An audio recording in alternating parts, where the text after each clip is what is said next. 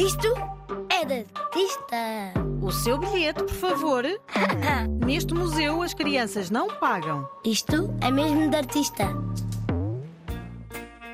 Uma mulher a ler num comboio, um homem a olhar pela janela, duas pessoas a trabalhar à noite, a empregada do cinema encostada a uma parede com uma lanterna nas mãos, uma casa sem luzes. Do que é que estás para aí a falar? Das pinturas do Edward Hopper. Edward Hopper. São imagens do dia a dia das grandes cidades, pequenos momentos que também espelham uma certa solidão ou melancolia, como se as pessoas estivessem a pensar na sua vida, no que lhes aconteceu ou no que vão fazer a seguir. Talvez sejam momentos de pausa antes de tudo continuar a grande velocidade, como costuma acontecer habitualmente. Mas esta não é a única característica das pinturas do Edward Hopper, não achas? Pois parecem fotografias. Isso mesmo! Estas pinturas são tão realistas, mostram tão bem como as coisas são, reproduzem tão fielmente o que os olhos veem, que podemos de facto confundi-los com uma fotografia. Também me parece. Esse é seguramente um dos elementos mágicos destas obras, que são das mais famosas de toda a arte feita nos Estados Unidos da América. Edward Hopper é sem dúvida um dos artistas mais conhecidos do século XX.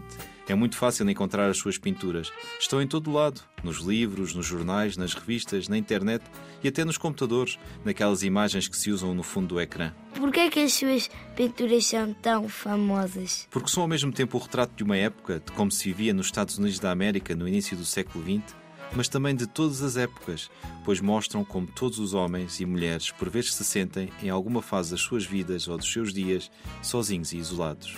Nighthawk, a pintura que te trouxe hoje, é disso um bom exemplo.